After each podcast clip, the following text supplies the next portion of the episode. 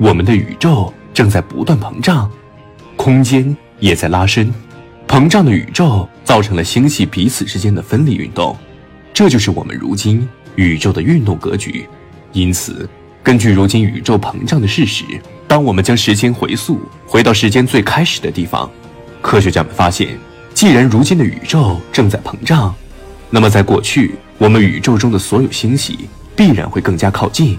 物质的密度也要更高，空间的尺度也将更小。而在过去的某一个时间点中，我们的宇宙很有可能集中在一个密度无限大的点中，这个点就是所谓的起点。当这个点在某一刻发生了一次剧烈的爆炸时，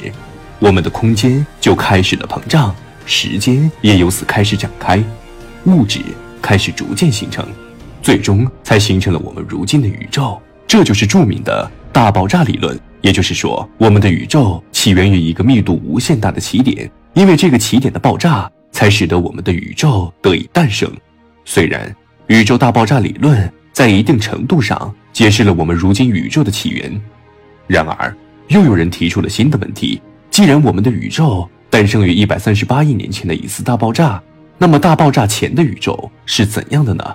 为此，部分科学家们提出了多个猜测。有的科学家认为，宇宙大爆炸之前是没有时间和空间概念的。时间在宇宙大爆炸之前是静止的、不存在的。在大爆炸之前，时间没有任何意义，因为时间和空间的变动是源于物质的改变，而我们的时间和空间起源于大爆炸的那一刻。因此，在广义相对论的框架下来说，宇宙诞生之前并不存在时间和空间，更不存在着宇宙和世界，而是真正意义上五。第二种大反弹理论。部分科学家认为，宇宙是有轮回的，